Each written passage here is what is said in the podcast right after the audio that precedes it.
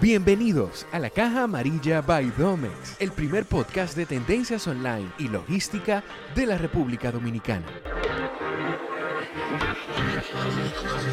Ven y conoce el mundo online y sus ventajas. Bienvenidos a otro episodio de La Caja Amarilla. Tenía un tiempecito que no estaba por acá, pero ya me ven de nuevo y con otro color, ¿verdad? sí, tenemos acá de invitado a nuestro queridísimo influencer y asesor de finanzas, Manuel Vilches. Señores, un aplauso. En este episodio vamos a hablar un poquito, eh, es un tema muy interesante para todos porque se acerca Black Friday y por ahí viene Navidad. Así que vamos a hablar de cómo organizar las finanzas para hacer esas compras en esas fechas tan importantes.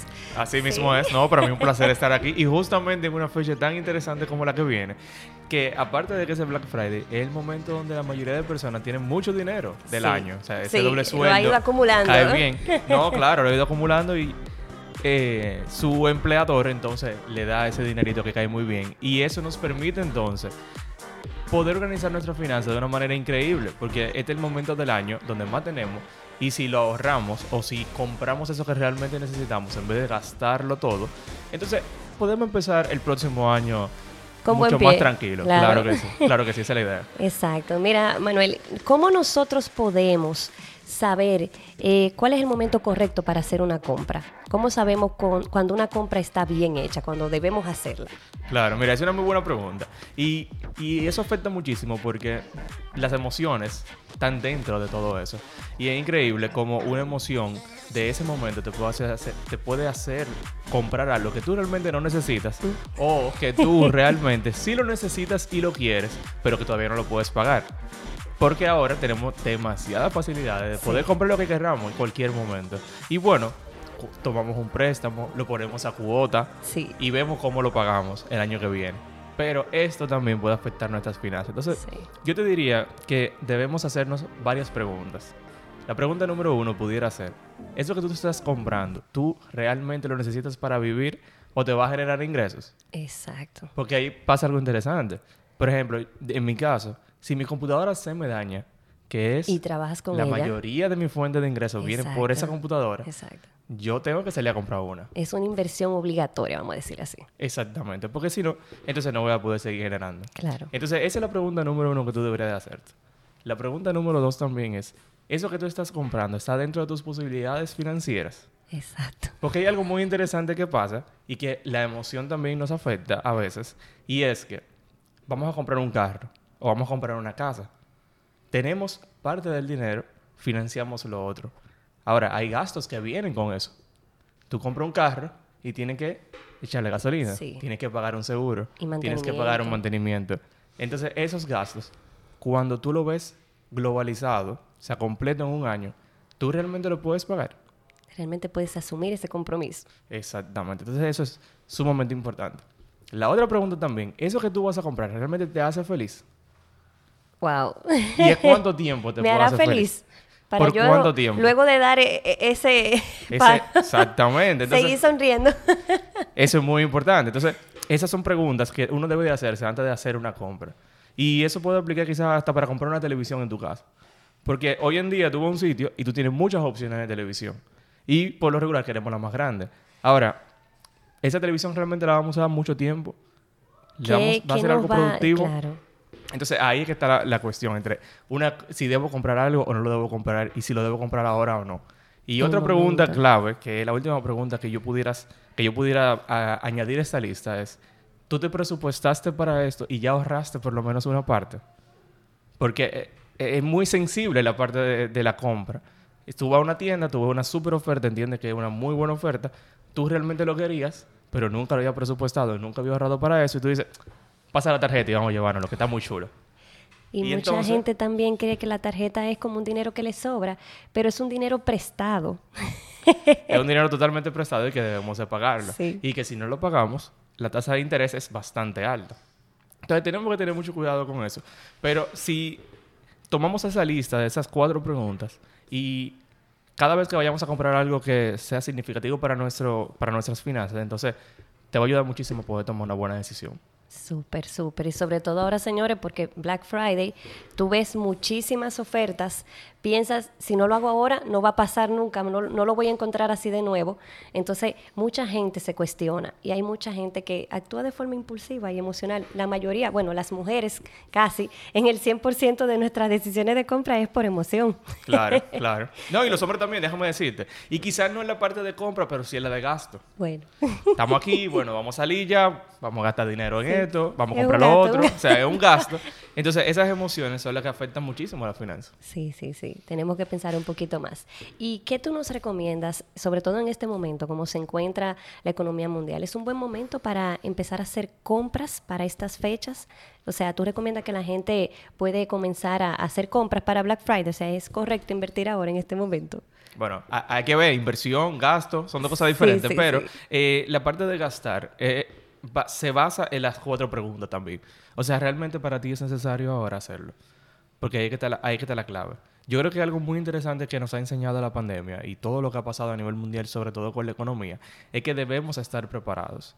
Porque, sinceramente, por lo menos a, mí, a nivel personal, yo no pensé que en pleno 2021, en pleno 2020, íbamos a llegar a una pandemia. O sea, cuando esto empezó en China, yo dije, ok, eso va a quedar en China, quizá llegue a Europa, pero para América eso no va a pasar. Y señores, pasó y cerramos el mundo completo. Y todavía estamos viendo las consecuencias de eso, sobre todo a nivel económico. Entonces, definitivamente debemos de estar preparados, porque quizás no venga otra pandemia, pero quizás tú pierdas tu trabajo, quizás tu negocio no le vaya tan bien como te está yendo ahora. Entonces, debemos estar preparados para ese tipo de cosas y lo ideal es tener nuestro fondo de emergencia. Sí, ahorro. O sea, ahorrar. Y fue lo que te dije al principio, de que este es un muy buen momento. Porque ahora vamos a tener ese dinerito extra que podemos hacer rejuego. Yo sé que mes tras mes a veces no es tan fácil. O no te sobra, o te sobra muy poco. Sí. Pero ahora podemos decir, bueno, ok, yo ahora tengo el doble de lo que yo genero mensualmente, porque tengo el doble sueldo. Yo pudiera ahorrar el 50% de ese doble sueldo y tenerlo como un fondo de emergencia. O invertirlo, por lo menos. Y saber que ese dinero está invertido pero que en caso de que pase algo, por lo menos yo lo puedo coger y puedo estar tranquilo. Que ahí que está la clave. Igual que el ejemplo de, de, la computadora. O sea, si por ejemplo, en mi caso, que yo dependo de la computadora, porque yo no tengo un empleo donde me van a proveer una computadora si se me daña, o ya tengo una, yo debería de tener por lo menos la mitad de lo que vale mi computadora ahí guardado. En caso de. Como un fondo de emergencia, ¿tú me entiendes? Entonces eso mismo aplica para, por ejemplo, si tú eres empleado y tú tienes una familia, tú tienes que mantener tu casa, tú tienes que pagar colegio, tienes que pagar luz, entonces tú deberías de tener un fondito de emergencia por si pasa algo. Claro. De igual forma. Entonces, esa es la clave. Perfecto. Entonces, la compra inteligente, ¿tú me la puedes definir como que, ¿qué, qué tú identificas en una compra inteligente? Para, para, que la persona sepa si, si fue correcto lo que hizo. Claro. Mira, lo primero es determinar si eso que tú estás comprando, relación precio-calidad, tiene sentido. También comparar eso que tú estás comprando con otras tiendas, el mismo producto con otras tiendas, para ver si ese es el mejor precio. Lo otro es que esa compra realmente te haga feliz. O sea, esa compra que tú hiciste, tú te sientes orgulloso. Y yo sé que a algunos de ustedes le ha pasado también, porque a mí me ha pasado, que yo compro algo y yo digo, oye, yo no estoy nada arrepentido de haberlo comprado. Y pasan seis meses y yo digo, óyeme, valió la pena. Lo mejor que Valió la pena haberlo comprado. Uno lo hace y lo dice que motiva a otro a hacerlo, porque dicen, contra, él está, tan satisfecho con eso que yo creo, yo quiero estar así. Exactamente. Y oye, me fue, fue seis meses ahorrando, pero yo estoy feliz con lo que yo compré. Oye, es una compra inteligente en tu vida. Ahora, también debemos tomar en cuenta de que eso que tú estás comprando, aparte de que sea bueno, de que tenga buen precio, también tú hayas podido tener una parte ahorrado.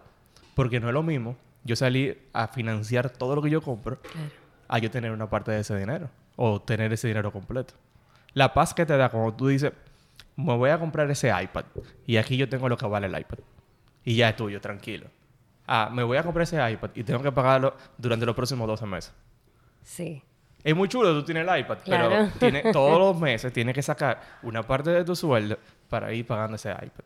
Y puede ser que se convierta en un dolor de cabeza después del mes 6. Y si ese iPad se daña y tú no lo has terminado de pagar, entonces eso es un gasto extra que tú no tenías contemplado. Claro. Y tú sabes algo muy interesante que no está dentro del tema, pero yo lo quiero entrar como una compra inteligente también, o post-compra inteligente.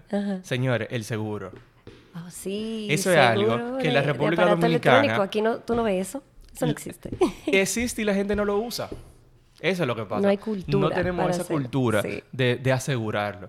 Y sinceramente, he tenido personas cercanas que les ha funcionado muy bien. O sea, cada día más los aparatos electrónicos valen más, más dinero. O sea, estamos hablando de que ya un celular, un iPhone, lo mínimo que te va a costar son mil dólares. Sí, Igual a un iPad, igual a una computadora. Al final es un- una cantidad de dinero significativa para cualquiera. Entonces, qué interesante que tú puedas tener un seguro de que si eso se te daña, sobre todo ahora que a diferencia de antes, cargamos, o sea, son muy portátiles. O sea, hasta caminando se te puede caer. eh, tú lo pones aquí, tú lo pones allá en una mesa, se cae un agua y le cae encima. Entonces, es muy interesante, tú puedes decir, o sea, claro, tengo que cuidarlo, pero cualquier cosa tengo un seguro.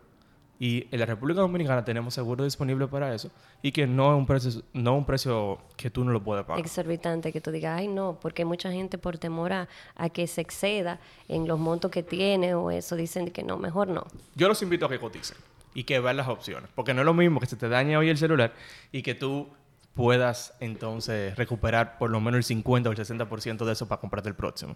O sea que es muy importante. ¿Y tú tienes algunas páginas de internet que nos puedas recomendar para comprar eh, en Black Friday que tú entiendas que sean de provecho?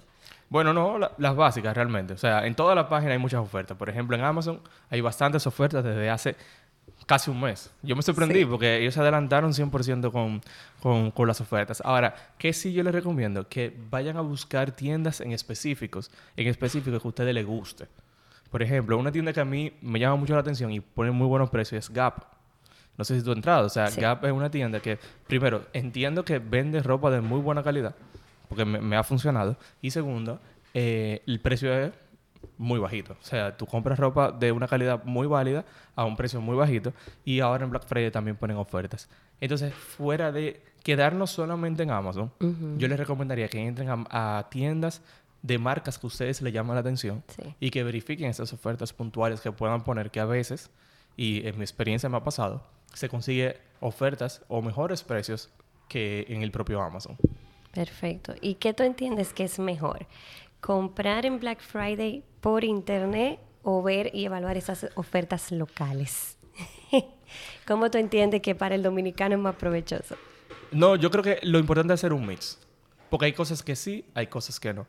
O sea, la verdad es que, por ejemplo, la parte de equipos electrónicos y en la parte de, eh, por ejemplo, nevera, estufa y todo eso, en Estados Unidos se consiguen a muy buen precio.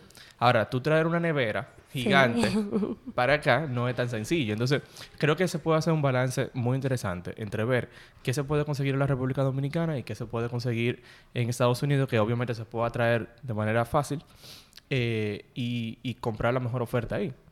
Y algo interesante que yo vi fue que ustedes hicieron un episodio hablando de esas compras de más de 200 dólares. Sí, Que, sí. señores, ya o sea, hay muchísimas cosas que valen más de 200 dólares. Entonces, eso es algo que hay que tomar en cuenta también. Hay no es tan fácil tú decir, ah, voy a traer una, un iPhone, por ejemplo, lo voy a traer por el, por el courier. O sea, no pesa, es verdad, pero vale más de 200 dólares. Entonces, es algo que hay que tomar muy en cuenta, porque a veces, como dijimos ahorita, la emoción te dice, oye, me tengo oferta, vamos a comprarlo. Y después vemos cómo lo traemos, pero entonces ya deja de ser una compra inteligente Sí. inmediatamente. Por temas de impuestos, la gestión y todo eso, sí, sí, sí. Em, bueno, Manuel, mira, ya casi, casi nos está- estamos acercando a nuestra parte final y quisiera saber que cuáles para ti serían esas ventajas y desventajas de comprar en Black Friday. Vamos a comenzar con la ventaja. Ok, perfecto. La verdad es que hay muchas ofertas y muchas ofertas reales. He visto en las redes que muchas personas dicen, no, eso no es una oferta, es el precio original. Pero hay sitios que de verdad tienen oferta, que lo he comprobado yo mismo. Es una realidad. La otra ventaja también, que un poco financiera ahí, es que las tarjetas de crédito ponen mucho cashback o devoluciones. Sí. Y son reales. O sea, tú vas y compras en X comercio y tú tienes un 20% de devolución. Y tú compras algo que vale 40 mil pesos, que realmente tú no necesitabas, ¿verdad? Porque estamos hablando de compra inteligente. y te devuelven 5 mil pesos de esa compra, por ejemplo, en 30 días. O sea, es algo que financieramente hace muchísimo sentido y tú lo puedes aprovechar. Y sobre todo en, ahora en Black Friday es que ponen la mayoría de esos descuentos que vale la pena también con las tarjetas de crédito. Y claro, hay que tener cuidado porque si no se lleva, entonces cuando llegue el momento de pagarla, Sí. no vamos a tener dinero. No y no es la a- idea, porque ya entonces pierde el sentido de la oferta, pierde el sentido de Black Friday. Sí, no fue inteligente, vamos No a fue nada inteligente. Iba a ser un dolor de cabeza en tu vida. Y también tú puedes conseguir artículos que son todavía de temporada, vamos a decir, Sí. a un mejor precio que comprarlo en una fecha normal. Sí. Ahora, Por- desventaja. No, no, no, que te iba a decir, porque también aprovechan en estas fechas para comprar eh, cosas para otras temporadas, porque por ahí también viene Navidad. Entonces, mucha gente compra eh, decoraciones, accesorios, eh, ropa, lo que sea, para Navidad. Porque Sí. lo va a encontrar en oferta y posiblemente estén en un precio un poquito más elevado cuando llegue la temporada. Exactamente. Y puede aprovechar de la devolución de la tarjeta ya desde ahora. Yo justamente ayer estaba en una tienda que ya tiene su Navidad montada. Sí. Y esa tienda, bueno, tú, si tú pagas con esa tarjeta, en, es- en una tarjeta en específico, te dan un 20% de devolución que aplica para la Navidad. Sí. O sea que eh, vale la pena. Aquí la Navidad ahora. empieza en octubre. Ah, no. Muchísima Halloween gente. nada más dura un fin de semana y empieza en octubre de una vez la Navidad. Así mismo. Y se queda Noviembre entero, así mismo. Entonces, bueno, de la desventaja que, que esto tiene para el consumidor es que te provoca comprar de más por lo regular. O sea, uno se lleva de- del gusto, vamos a decir, de la emoción y compra de más. Y tú sabes algo muy interesante que pasa con eso. Que yo creo que en parte eso fue parte de la estrategia de, de la fecha. Es que está cerca el doble sueldo. Sí. Entonces yo digo, bueno, mira, yo necesito, yo quería esa televisión hace mucho, o mi esposa quería esa televisión hace mucho, déjame yo aprovechar y comprarla ahora que tengo oferta y lo pago con mi doble. No es algo que esté mal. Ahora, ya estamos quitando el propósito que quizás teníamos, que era otra cosa con el doble sueldo, Sí. y lo estamos utilizando para eso. Es una desventaja que puede, que nos puede afectar muchísimo, o que puede no permitirnos alcanzar lo que queríamos hacer con eso. Y otra desventaja es que la gente suele comprar de más. Sí. O sea, se tú vas a la tienda y tú vas a comprar dos cosas. Y se lleva, se llevan sobre todo en esas tiendas donde venden artículos para el hogar. Ay, Dios mío, uno siempre encuentra algo más que llevarse. Exactamente. Entonces, esas son como de las desventajas que tenemos que tener cuidado. Pero si ya tú estás escuchando esto, tú deberías ser consciente, tomar esto en cuenta, porque al final, lo interesante de lo que yo trabajo es que son tus finanzas. O sea, aunque yo te quiera ayudar, son tus propias finanzas. Si tú no le das tu propio y, valor. y la eso, responsabilidad de cada quien. la responsabilidad y las consecuencias también. Sí. O sea que ya entonces tú tienes que tomar la mejor decisión que tú entiendas. Así es. Bueno, Manuel, muchísimas gracias por acompañarnos. Ya estamos en nuestro momento de cierre. Así que te invito a que nos des tus redes sociales para que las personas te sigan, vean tu contenido y puedas, vamos a decir así, asesorar a más personas en estas compras que ya vienen. Claro que sí. Me pueden seguir a través de mi cuenta de Instagram, es arroba Manuel Vilches, con B corta y doble Z. Perfecto. Para mí, un placer haber estado aquí Gracias y espero por que... venir y lo que seguimos más- tomando esos tips tuyos porque eso nos sirven a nosotros también. Exactamente, ¿no? Y yo espero que de verdad lo empiecen a poner en práctica, que Así es la idea. será. Pues nada, esto fue todo por hoy.